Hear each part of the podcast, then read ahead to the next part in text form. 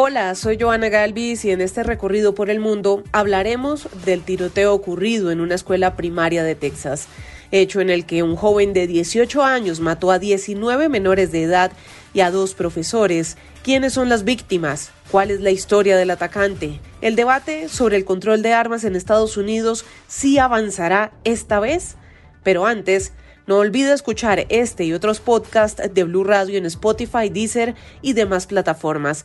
Active las notificaciones y sea el primero en disfrutar de nuestros contenidos. Comenzamos en Uvalde, Texas, una pequeña población que hoy vive una gran tragedia por cuenta de un joven asesino que apagó la vida de 19 niños y dos maestros que estaban esperando algunos días para graduarse, para terminar las clases y estaban disfrutando de una jornada escolar común y corriente, cuando el sonido de las balas rompió la tranquilidad y asesinó sus sueños. El autor de esta masacre fue Salvador Ramos. Su nombre y rostro quedaron registrados con sangre en la historia de los tiroteos de Estados Unidos. Salvador actualmente vivía con su abuela, una mujer de 66 años de edad, a cuya casa se mudó hace pocos meses en Ubalde, tras mantener una tirante relación con su madre, quien al parecer tiene problemas con las drogas e iba a ser desalojada de su vivienda. En la casa de los abuelos, el joven, a quien califican como una persona reservada, encontró refugio. También consiguió trabajo en un restaurante de comida rápida. Siguió con sus estudios de secundaria de forma intermitente. No alcanzaba a graduarse porque no iba constantemente a clase.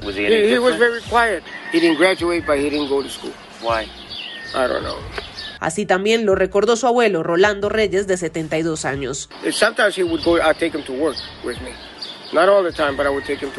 En esta entrevista con ABC News dice que era muy callado, pero que a veces lo acompañaba a trabajar. Ha trascendido también que Salvador tenía problemas de lenguaje, algo que en su infancia lo hizo blanco de matoneo, una infancia que vivió en parte en la escuela primaria, la cual fue blanco de su ataque. El tiroteo al parecer Salvador lo planeó meticulosamente, comprando dos rifles AR-15 y 375 rondas de municiones 5.56, armas que su abuelo desconocía que había adquirido o estaban en la casa. El joven, que el 16 de mayo cumplió años, como buscando quien lo detuviera, publicó fotos de las armas en su Instagram y hasta etiquetó a una joven al azar que vivía en California y que temerosa lo cuestionó, pero no siguió la conversación. Ramos le dijo que tenía un pequeño secreto que quería contarle. Dos horas antes de que cometiera el ataque, le envió otro mensaje que decía voy a salir. Luego estalló la tragedia que de nuevo pone en debate qué pasa con las armas de fuego en Estados Unidos y también el debate sobre la salud mental y también poco a poco se comienzan a conocer los rostros e historias de las 21 víctimas del tiroteo registrado en la escuela primaria de Uvalde en Texas. Carlos Arturo Albino. Ya llevo como tres horas buscando ya me, Vamos a explicar, pero no me, entra, no me dejan entrar a, la entrada. Jesse Rodríguez no sabe dónde está su sobrina de 10 años. Ha iniciado un recorrido por varios hospitales. Sabe que está herida, pero no sabe dónde la tienen. Es parte del drama de los familiares de las víctimas, en su mayoría niños. Esmeralda Rodríguez también anda en la búsqueda de otro familiar de 11 años. La mamá habló diciendo que habían tiroteo en la escuela y que habían asesinado al maestro de la niña y a, a, la prima de la niña, pero que la niña está desaparecida, no saben dónde está. Javier López, de 10 años, murió. Miranda Matiz, de la misma edad también. Una mujer de 66 años se debate entre la vida y la muerte. Se trata de la abuela de Salvador Ramos, el señalado asesino, y quien según testigos le habría disparado a su abuela cuando ella evitaba que saliera con armas largas de la casa. Eduardo Trinidad, familiar de la abuela herida. Él se volteó y le comenzó a tirar a su velita, la tumbó y todo y le, tiró como 8 o 9 balazos allá. Se conoce también que Eva Mireles, la maestra que también fue asesinada durante la masacre, fue escudo de los alumnos. Tenía 44 años y era una entusiasta escaladora.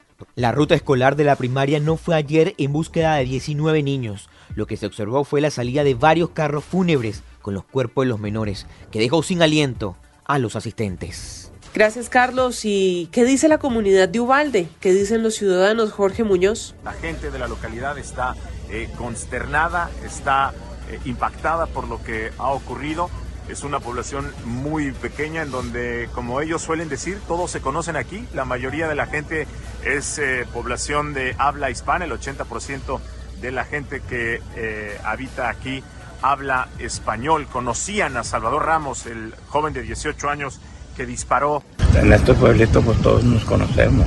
Era que pues también ese muchacho no sé qué, pensaría. Es algo que, pues, que no debe pasar en una parte, pero pues pasó aquí en esta comunidad. ¿Con ganas de regresar a esta escuela después de esta pesadilla? Sin ganas. Todo Ubalde está de luto por la pérdida de esas criaturas que pues eran inocentes.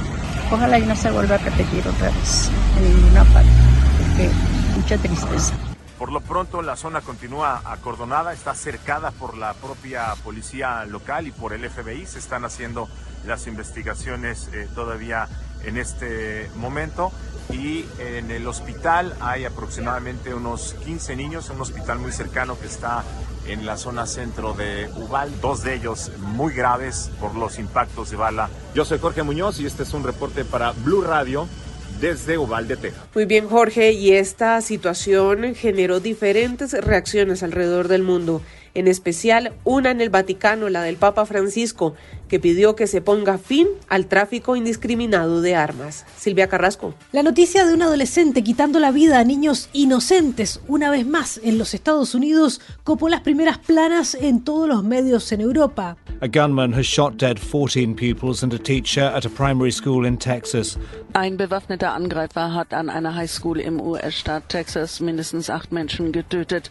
El tirador de tan solo 18 años ha matado a 19 niños y al menos dos adultos. Antes de cometer esa matanza, había matado a su abuelo. Era también el día de la audiencia general del Papa en la Plaza San Pedro del Vaticano. Allí el pontífice pidió rezar por los niños asesinados y sus familiares, pero también clamó por el fin del tráfico de armas. Ho il cuore affranto per la strage nella scuola elementare in Texas. Prego per i bambini, per gli adulti uccisi e per le loro famiglie. È tempo di dire basta al traffico indiscriminato delle armi. Impegniamoci tutti.